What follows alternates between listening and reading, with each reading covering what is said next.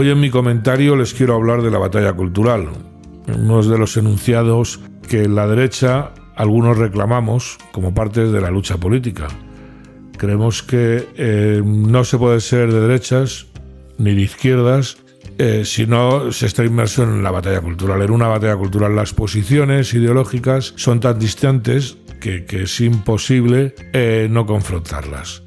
Y la izquierda lo entiende muy bien, ¿eh? la izquierda lo entiende perfectamente y no pierde un momento para lograr que sus posturas se hagan mayoritarias y no hace falta que estén en el poder para imponerlas.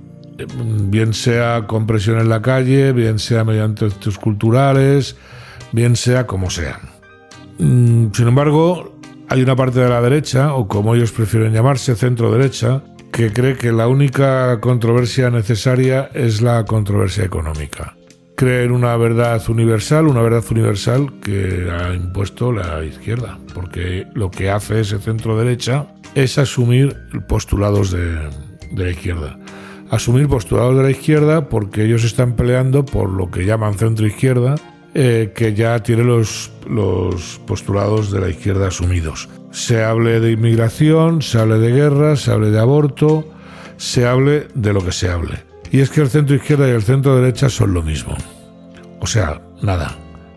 Y sin embargo el enfrentamiento económico, esa controversia que quiere dar eh, ese centro derecha, eh, es, cada día más limitado. O sea, ya prácticamente se diferencia en una política fiscal. Mm, te quito impuestos, te pongo impuestos, los quito de aquí, los pongo allí. Por cierto, siempre acaban subiendo todos los impuestos a pesar de que, de que vamos defendiendo políticas liberales. Hasta el momento, a Rajoy me remito con lo que ha pasado. Y antes también, ¿eh? porque yo que yo recuerde, en la época de Aznar hubo un cierto control de gastos, pero nadie dejó de subir los impuestos, no dejó de subir los impuestos. Entonces, eh, ese enfrentamiento económico hoy en día eh, no es más que un juego, porque Además, no tenemos soberanía para, poder imponerlo. Podemos imponer esa política fiscal, pero no, por ejemplo, la otra gran baza de la política económica, que es la política monetaria. Eh, entre otras cosas, porque vivimos en un mundo globalizado y, ojo, digo globalizado, de globalismo, no digo globalización, que es otra cosa. La globalización es la imposición de unas ideas mediante medios no democráticos eh, y el intento de imponerlas a nivel eh, mundial o lo más global posible. Yo sospecho que por lo menos dentro de los dominios anglosajones, pero bueno, eso es sospechas vías, ¿no? Sin embargo, el globalismo, el globalismo es el resultado de unos avances políticos, de unos cambios de mentalidad o de un avance del comercio y vale para tanto como para que yo pueda viajar eh, por todo el mundo a un precio bastante asequible o como para que una persona se pueda española se pueda comunicar con un australiano en, tiempo casi real. Eso es distinto. No creo que nadie reniegue de eso.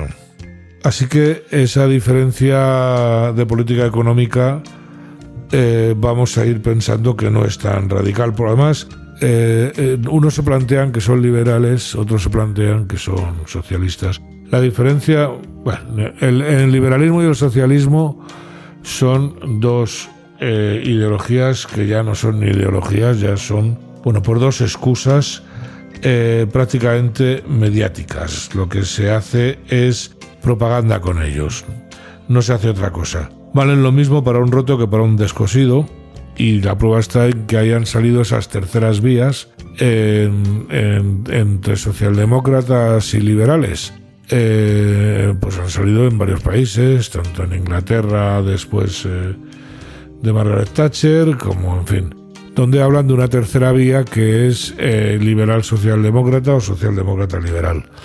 Ganas de marear.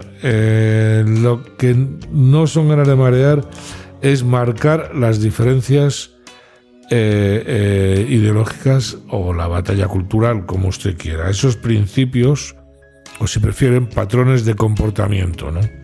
que marcan la, verdadera diferencia entre unos y otros. Pero tampoco se alegren, o sea, si están, son partidarios hay que tener cuidado porque esa batalla eh, cultural sirve para despistarnos. Por ejemplo, eh, si yo me han encontrado con un caso de corrupción o me han condenado y eh, o, he subido el sueldo un 4%, eh, ¿qué hace? Pues saca la ley trans y nos tiene entretenidos. Nos echamos las manos a la cabeza, eh, pues qué barbaridad, tal, pero ya de ese tema que a ellos les gusta hablar no hablamos. Con esto la izquierda además consigue poner el discurso político en el debate, porque curiosamente hay bastante más acuerdo en la izquierda que en la supuesta izquierda y que en la supuesta derecha. Cuando digo eso estoy hablando del centro, evidentemente. Esto les indica a ustedes la importancia de los medios, de, esos altavoces con los que nos van bombardeando todos los días. A lo más que llegan algunos sectores del centro, en este caso del centro derecha, es asumir como propias algunas propuestas ideológicas. Pero a mí, para mí que es puro postureo. El único fin que persiguen es conseguir captar parte del electorado que no está en esa nada centrista. Es conseguir el electorado que se mantiene firme en sus convicciones. Así hoy digo que estoy en contra del cierre o la demolición del Valle de los Caídos y no hago nada con la excusa de que su partido lo va a llevar una proposición en el futuro. O estoy en contra del aborto, pero a la vez no estoy en contra del aborto.